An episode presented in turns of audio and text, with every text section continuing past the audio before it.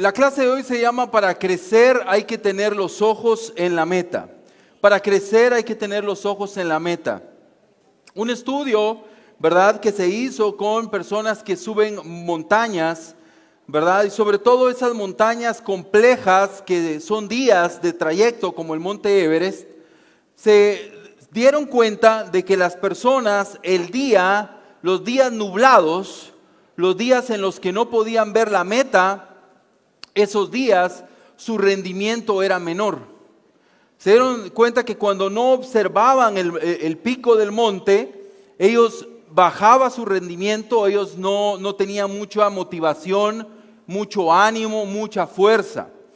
Pero en cambio los días que ellos podían observar la cima y ellos podían observar la meta, definitivamente ellos tenían una motivación diferente su rendimiento era mayor, ¿verdad? Su fortaleza era mayor, ¿verdad? Y avanzaban de una manera más consistente y rápida cuando podían ver la meta.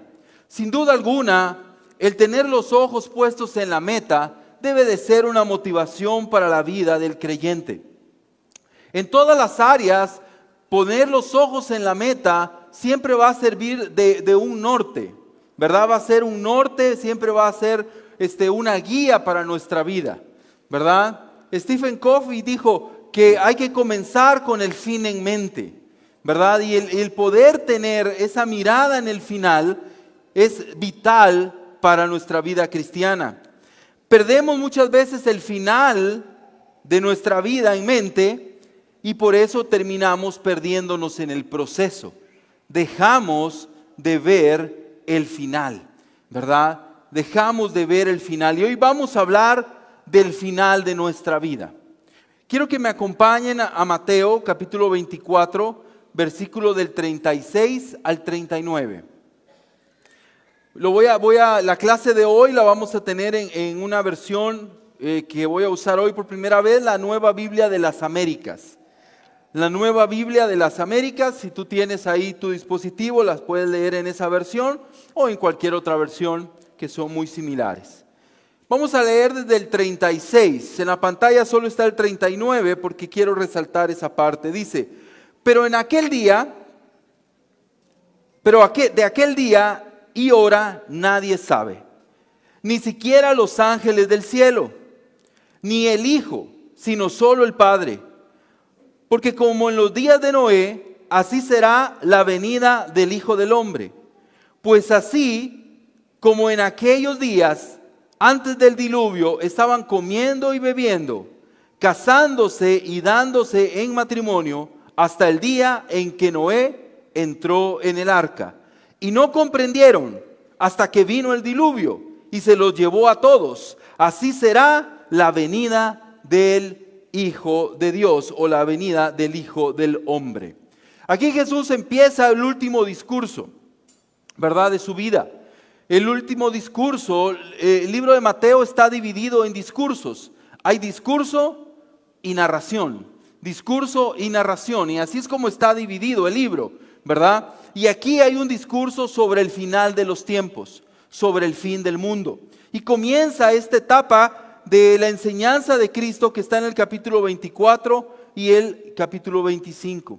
La ilustración que Jesús toma acá de los días de Noé es para hacer ver que estas personas comprendieron la palabra ahí subrayada, comprendieron lo que se les predicó durante muchísimo tiempo.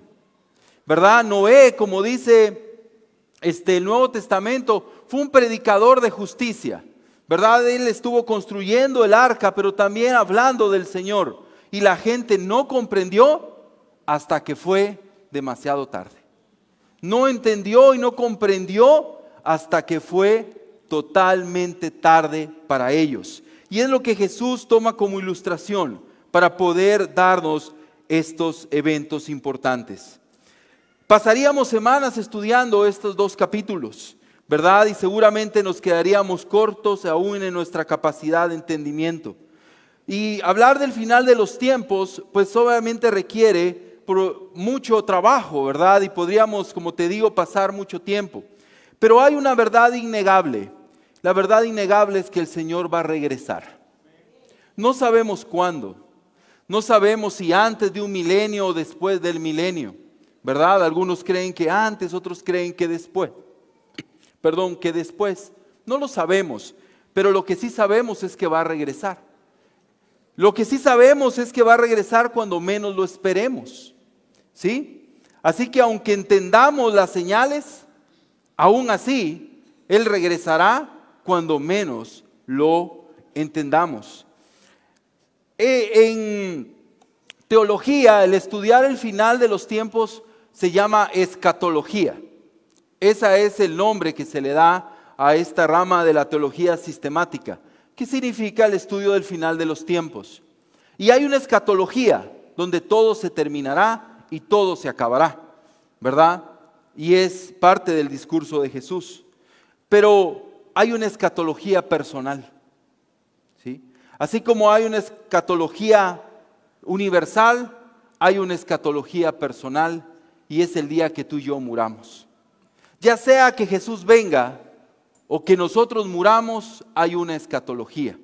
Nosotros hace unos años, este, vino un hermano hondureño y después de la conferencia centroamericana fuimos a dar un paseo. Fuimos a Shela, fuimos a Reu, ¿verdad? Y rentamos un vehículo, ¿verdad? Un vehículo grande para que pudiéramos estar las dos familias. Y fue maravilloso el viaje, ¿verdad? Viajamos por unos cuatro días, fuimos, disfrutamos, pero el día lunes entregamos la camioneta. No nos la podíamos llevar, ¿verdad? Y la tuvimos que entregar y yo no me quería subir a mi carro, yo me resistía, esta está más bonita, ¿sí? Está más bonita. Pero había que entregarla y no solo la tuvimos que entregar, sino tuvo que ser inspeccionada. ¿Sí? hubo una inspección minuciosa de cómo la entregamos. Hermanos, hay cuatro áreas que hoy vamos a hablar que necesitamos nosotros tener claras. Quiero decir algo muy claro. La salvación es por gracia, amén. El hombre más justo del mundo, el hombre más íntegro del mundo, el hombre más entregado y más apegado a la palabra de Dios es salvo por gracia. Él no se ganó el cielo. Nadie se gana el cielo. Nadie, todos somos pecadores. Todos somos pecadores y nadie gana el cielo. Es un regalo del Señor. Pero mientras viene el Señor, hay que responder a la gracia inmerecida de una manera clara y contundente. Jesús es muy claro y abunda en detalles sobre la actitud más que sobre las señales. A veces nosotros estamos más eh, interesados en las señales y no tanto en la actitud cristiana que debemos de tener. Y vamos a ver estas cuatro áreas esta mañana. Veremos la primera, debo velar. Vamos a estar en Mateo 24 y 25 y tomaremos también algunas escrituras de Efesios. Mateo 24, versículo 42, dice la Biblia. Por tanto, velen, porque no saben el día que viene su Señor. Es muy claro y habla lo primero. ¿Qué es lo que debo de hacer? Debo de velar. Debo de velar. Aquí velar es una orden directa. No es sugerencia. Es una orden directa. Debo de velar. Debo de mantenerme despierto debo de mantenerme despierto. Velar es estar pendiente. Velar es estar totalmente en algo o con alguien. Estar con los ojos puestos totalmente. Ejemplo, cuando tienes un niño enfermo, lo velas ahí toda la noche. Estás pendiente de él en cada momento. Dios te da fuerza y no te duermes para estar velándolo en cada momento. También imagínate cuando esperas a alguien, la llegada de alguien, estás tan emocionado, sales a ver, ¿será que ya va a venir? ¿Será que ya va a venir? ¿Será? Estás velando, estás concentrado, ya viene la persona. Si alguien te preguntara, ¿qué estás haciendo? Responderías, estoy velando, estoy esperando a esa persona. Necesitamos velar y necesitamos estar despiertos.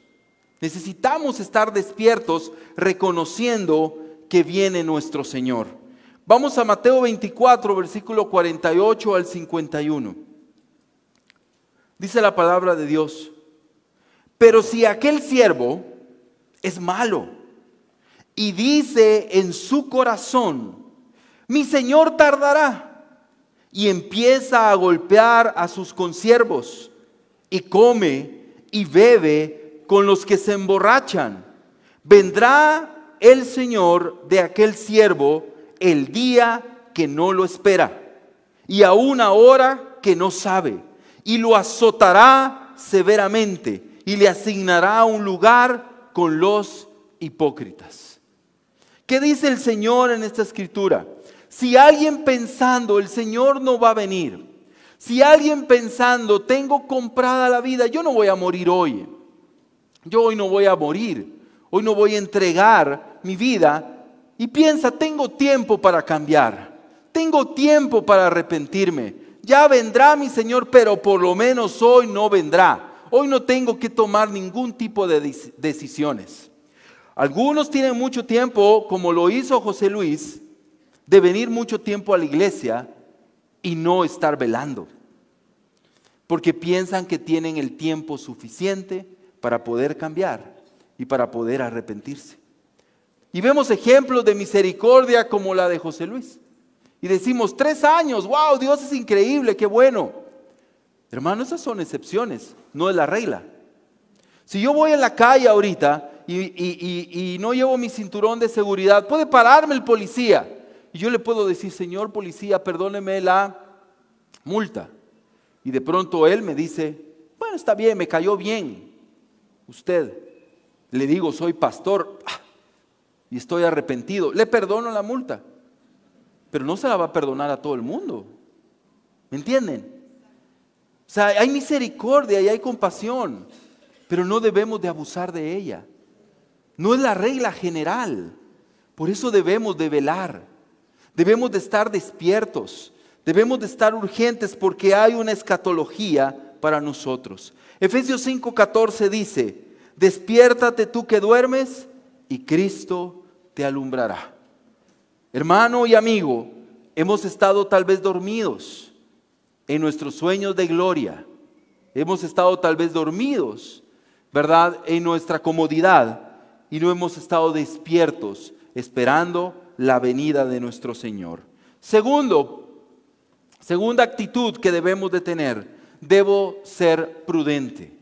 Debo de ser prudente. ¿Recuerdan la, la parábola de las diez vírgenes? ¿Sí?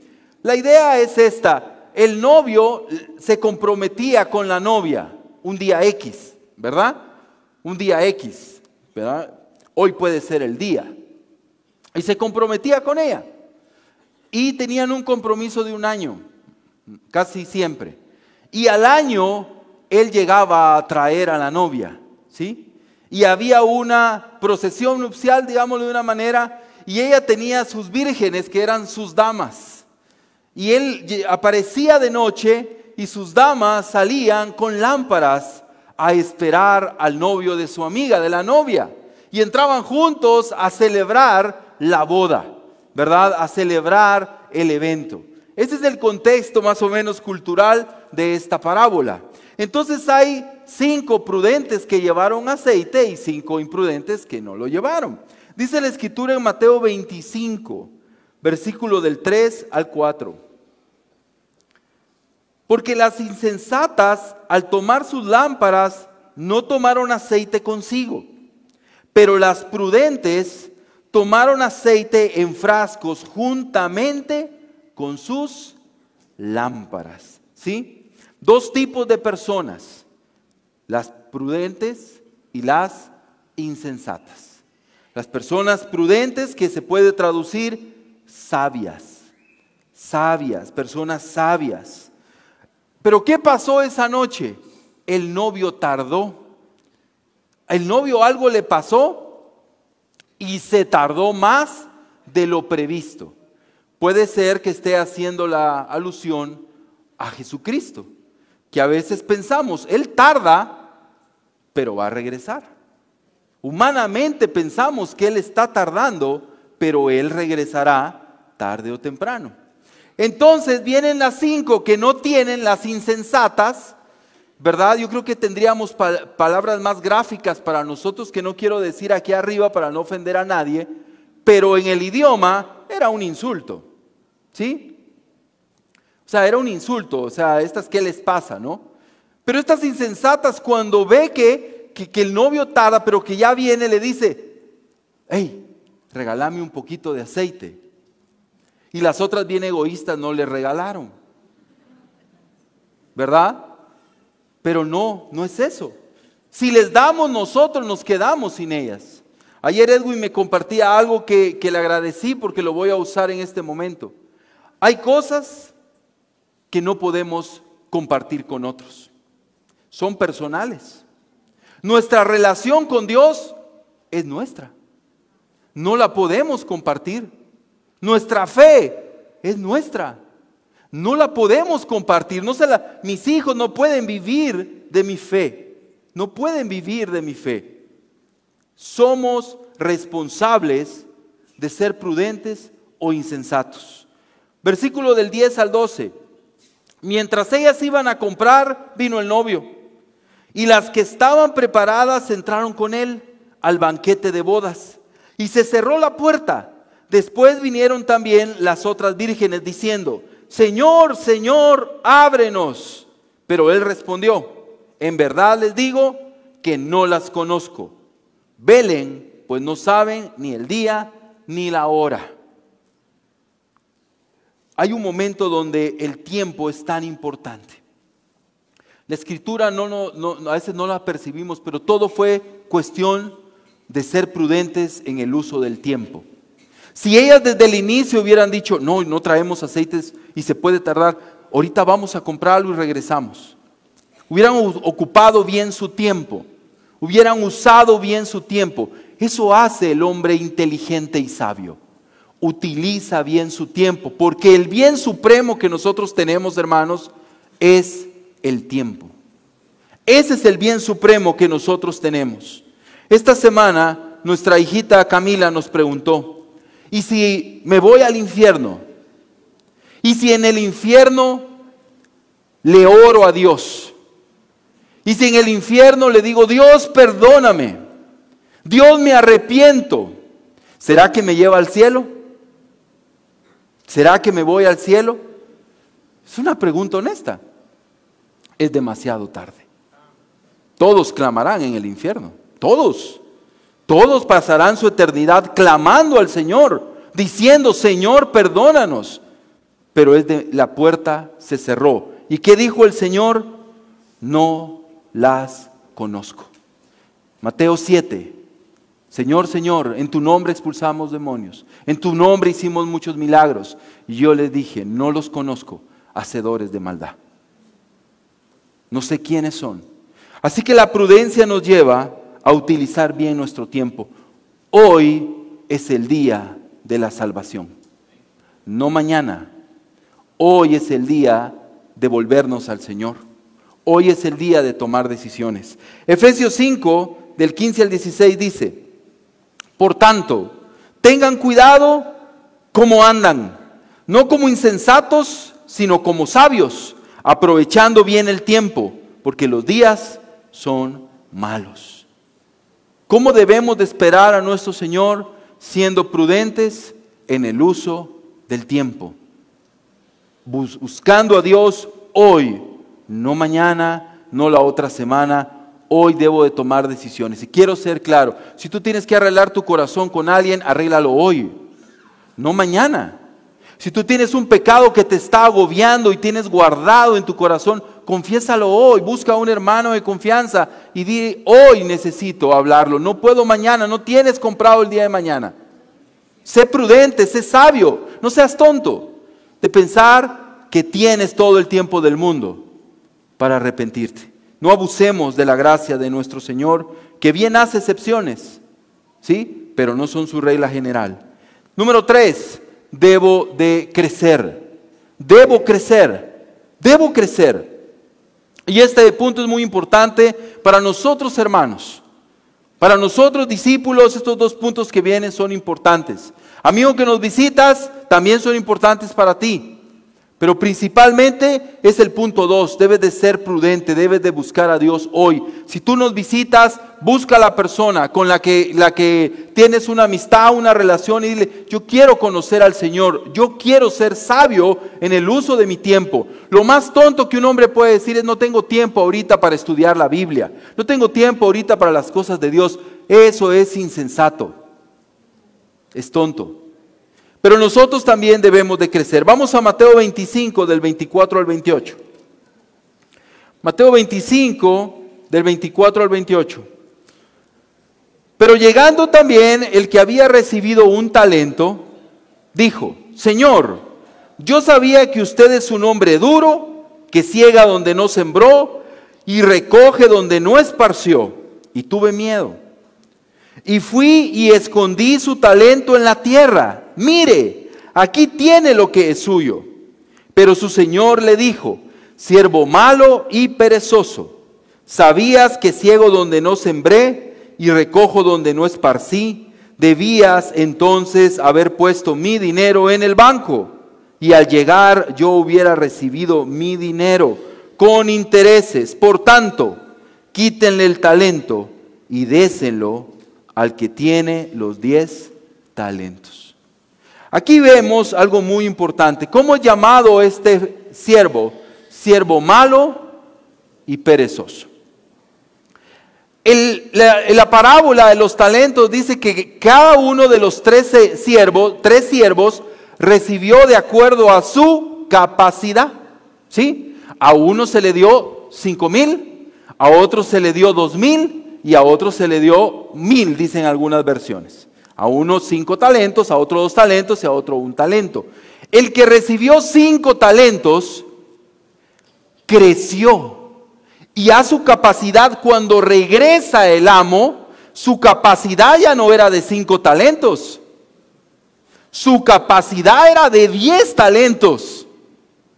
Había crecido, su capacidad había aumentado. El otro que recibió dos mil o dos talentos cuando regresó el amo, su capacidad había aumentado y ahora tenía cuatro talentos. Había crecido.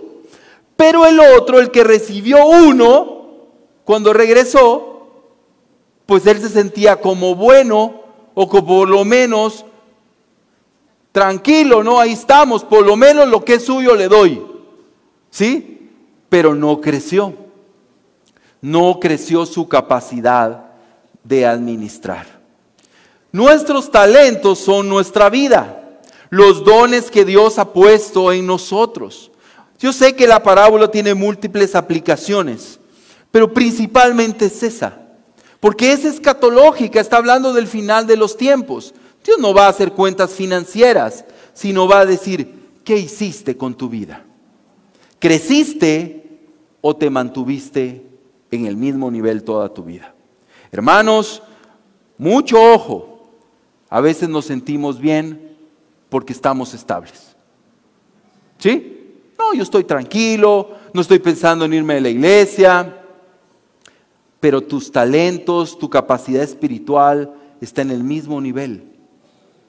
Y no hay crecimiento, no hay crecimiento espiritual. No hay las mismas luchas, las mismas penas, las mismas situaciones año con año. Pero aquí estoy, Señor, no me he ido de la iglesia. Por lo menos sigo en la iglesia. Por lo menos todavía estoy en la iglesia. Por lo menos estoy aquí. Por lo menos. Vemos en la escritura que al Señor por lo menos no le gusta. Vemos en la escritura que ese por lo menos sigo aquí para el Señor no sirve de nada. ¿Sí? No sirve de nada. Eh, ¿Cómo respondemos a la gracia de Dios? Creciendo, creciendo. Es así como respondemos a esa gracia. El tiempo, el tiempo se cumplió y el que no creció desperdició su vida. Desperdició su vida. su corazón que Dios había transformado, el regalo que Dios le había dado, los talentos que Dios le había proveído, los desperdició. ¿Sí? Yo quisiera preguntarte algo y sin ofender. Si tú dejaras de venir a la iglesia hoy, si tú dejaras de, de venir a la iglesia hoy, ¿habría algún área de la iglesia que por lo menos tambalearía? Habría un, un vacío que dices, no un vacío de presencia, sino cómo nos hace falta este hermano. Desde que él se fue no ha sido lo mismo. Este hermano hacía tanto en esta área, ministerio de niños, lo que sea, coro, lo que sea. O sea, si tú o tu propia familia, tu propia charla bíblica harías, no es lo mismo. Vivirían un luto. Si tú te fueras, o harían una fiesta. No, es que es en serio. Hay algunos que si se van de la iglesia, los hermanos por fuera es como pobrecito, lástima, que Dios tenga misericordia de él, pero por dentro están, Dios, gracias, yes, yes, yes. Porque él en lugar de sumar restaba. Porque él en lugar de ayudar nos quitaba fuerzas. Él en lugar de animarnos nos desanimaba. Él en lugar de servir era un servidote de primera. Se ve feo, ¿verdad? Pero es lo que dice la escritura. Si nosotros no crecemos, si nosotros no reproducimos nuestro talento, hermano, el Señor regresará y Él es el que va a hacer cuentas con nosotros. Yo creo que todos venimos a la iglesia porque Dios tiene un propósito para nosotros. ¿Sí? Para nosotros de transformación pero también de crecimiento a beneficio de otros. Número cuatro, la cuarta actitud que debo de tener cuando venga mi Señor, debo de ver, debo de vivir viendo. Y el Señor cuando regrese me debe de encontrar viendo. No es lo mismo que velar, y vamos a ir a la escritura. Mateo 25 del 34 al 40. Mateo 25, por favor, del 34 al 40. Dice, entonces el rey dirá a los de su derecha, vengan benditos de mi Padre, hereden el reino preparado para ustedes desde la fundación del mundo. Mira, qué increíble. Creo que todos queremos oír esas frases algún día, amén. Algún día y queremos escucharla. Vengan, vengan, entren, la puerta está abierta, benditos de mi Padre. Hereden el reino, preparado desde la fundación del mundo. La pregunta es, ¿por qué? Y aquí dice, porque tuve hambre y ustedes me dieron de comer. Tuve sed y me dieron de beber. Fui extranjero y me recibieron. Estaba desnudo y me vistieron. Enfermo y me visitaron en la cárcel y vinieron a mí. Entonces los justos le responderán diciendo, Señor, ese es el corazón del justo, porque no es justificado por sus obras, es justificado por la gracia de Dios y él se siente inmerecedor de esa gracia. El justo no dice, así es, Señor, tiene razón, este sí me conoce. Uno, claro, qué bueno, aplausos. No, él se pregunta, se pregunta, Señor, ¿cuándo? Y aquí viene la palabra, ¿cuándo te vimos hambriento y te dimos de comer? ¿O sediento y te dimos de beber? ¿Y cuándo? Luego viene la palabra, vimos, te vimos como extranjero y te recibimos, o desnudo y te vestimos. ¿Cuándo te vimos enfermo y en la cárcel y vinimos a ti. Versículo 40. El Señor le responderá, en verdad les digo que en cuanto, perdón, me perdí, en verdad les digo que en cuanto lo hicieron por uno de mis hermanos, de los, estos hermanos míos, aún a los más pequeños, a mí lo hicieron. Hermano, Aquí vemos algo poderosísimo. Aquí la, separación de buenos y malos no es ni siquiera doctrinal. Es interesante, pero no dice, ustedes tuvieron sana doctrina. Pasen para acá. Ustedes tuvieron mala doctrina. Para el infierno. Por lo menos ahí, en esa parábola, no es lo consistente. Ahí lo consistente es la compasión. Es la compasión. Y cuando dice te vimos, es te vimos y actuamos. Te vimos con hambre y dimos de comer. Vimos a un hermano con hambre y le dimos de comer.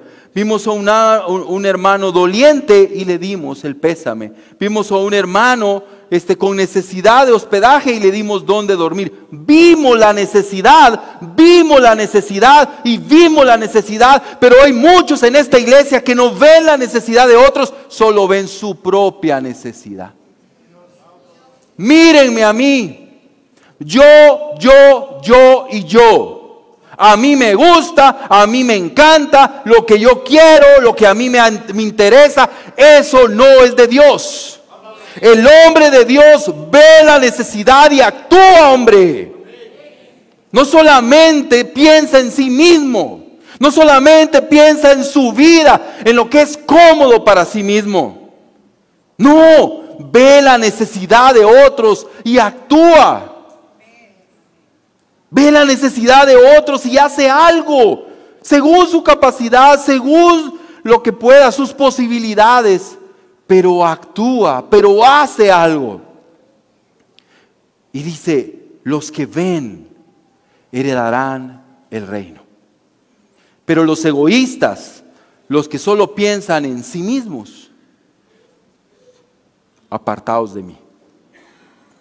Los que solo quieren una iglesia a su manera, un ministerio a su gusto. No, hermano, yo vengo y tú vienes a ver, a ver y a ver. Y salimos de esta iglesia y vamos a la calle y debemos de ver y debemos de ver y debemos de ver.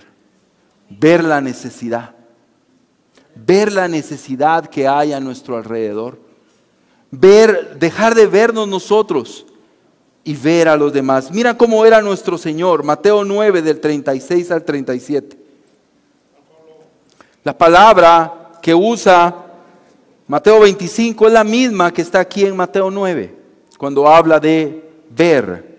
Y dice Mateo 9:36, y viendo, y viendo las multitudes, tuvo compasión de ellas, porque estaban angustiadas y abatidas como ovejas que no tienen pastor. Entonces dijo a sus discípulos, la cosecha es mucha, pero los obreros pocos. Por tanto, pidan al Señor de la cosecha que envíe obreros a su cosecha. ¿Qué vio Jesús? Jesús vio las multitudes. Y Jesús vio necesidad y, fue movido a compasión. Fue movido a compasión. Él conocía a la gente. Él sabía lo que estaban viviendo. Pero su corazón se conmovió. Su corazón se conmovió cuando vio el dolor de las personas. Cuando vio la necesidad en sus almas. ¿Y qué fue lo que dijo? Hay tan pocos trabajadores para tanta necesidad. Hay tan pocos trabajadores para tanto dolor en las calles. Hay tantos trabajadores para tanto dolor en los hogares. Hay tan pocos trabajadores para tanto dolor en los hogares. Hay tan pocos trabajadores para tanto dolor en las escuelas y universidades. Y los pocos no estamos viendo, estamos viéndonos a nosotros mismos. Yo sé que somos humanos y fallamos. Y para eso está Dios y su gracia. Y yo sé que hay momentos en nuestra vida, hermanos, donde lamentablemente caímos en el egoísmo y empezamos a vivir para nosotros mismos. para nuestras metas, planes personales. Pero por experiencia personal, yo que he caído ahí, no una, sino muchas veces, me he dado cuenta que ha sido cuando más lejos de Dios me he sentido. Cuando más desconectado del Señor me he sentido. Cuando he empezado a verme a mí. He empezado a ver mi entorno y empiezo a pensar en mí. Veo a mi esposa y empiezo a decir, pero ella debería ver esto en mí, ella me debería de ayudar a mí, ella debería hacer esto por mí. ¿Sí? Veo a mis hijas y pienso, ellas deberían agradecer al papá que soy yo, ellas deberían, empiezo a ver a la iglesia, y no, la iglesia debería cambiar en esto y lo otro, en aquello. Empiezo a ver a mis mamás, mis papás, y ellos solo piensan en ellos, no piensan en mí. Empiezo a pensar en mí y es una espiral descendente. Lenta, pero descendente. Entonces debemos de vivir y que nuestro Señor nos encuentre viendo el dolor en otros y haciendo algo en la medida de lo posible. En la medida de lo posible. Ver y ayudar a otros. Ver el dolor y ayudar a otros. Definitivamente debo felicitar a la iglesia porque cuando hay una necesidad, la iglesia se vuelca a ayudar en su gran mayoría. ¿Sí? Dicen que en funerales reforma y en funerales ahí señorial quieren en su papelería preguntar a qué iglesia van. Porque cuando es un miembro de nuestra iglesia, no hay, no hay funeraria que nos alcance. No hay, no hay funeraria nos metemos a los funerales de los otros a sentarnos, los de a la par, porque ya no hay lugar en los nuestros. Aunque sé muy bien que algunos de ustedes nunca han puesto un pie en una funeraria. La harán en su propio funeral y ahí vamos a estar, hermano. Ahí vamos a estar, acompañándote. Pero hay que ver la necesidad y el dolor de otros. La gente está sufriendo, hermano. La gente está pasando situaciones difíciles. Y nosotros somos llamados a ver. Y el Señor cuando regrese nos debe encontrar viendo y nos pedirá cuentas de lo que vimos y no hicimos nada. De lo que vimos y no logramos hacer nada. ¿Sí? No, debemos de ver. Vamos a terminar ya. Gracias. Para que ya no grite, dice, me trajeron agua. Mateo 25, del 31 al 33. Mateo 25, del 31 al 33 dice, pero cuando el Hijo del Hombre venga en su gloria y todos sus ángeles con él, entonces él se sentará en el trono de su gloria y serán reunidos delante de él todas las naciones y separará a unos de otros, como el pastor separa las ovejas de los cabritos, y pondrá a las ovejas a su derecha y a los cabritos a su izquierda. ¿Sí? Ese día llegará. Ese día lo veremos con nuestros ojos. ¿Sí? Pero no tendremos excusa, hermano, porque hemos tenido su santa palabra por muchísimos años. Hemos tenido su santa palabra para nosotros entender que debemos de estar listos para ese día. ¿Qué es mi oración para nuestra iglesia? Mateo 24, del 45 al 46. ¿Quién es pues el siervo fiel y prudente, a quien su Señor puso sobre los de su casa para que le diera la comida a su tiempo? Dichoso aquel siervo a quien cuando su Señor venga lo encuentra haciendo así, cumpliendo con su responsabilidad. Hermano, así como ese lunes, llegamos con tristeza a dejar esa camioneta. ¿sí? A entregar lo que no era nuestro, lo que nos fue alquilado por unos días o prestado como por unos días. Así entregaremos nuestro cuerpo y nuestra vida, porque no es nuestra. Existe Mateo 24 y 25 para que tú y yo estemos listos y que cuando entremos al cielo digamos, ¿por qué yo, Señor? ¿por qué yo, Señor? Y encontremos en el Señor alegría y gozo eterno. Vengan al gozo de mi Padre y al reino eterno preparado para ustedes desde la fundación del mundo. Ojalá que ahí nos veamos, hermano. Que Dios les bendiga.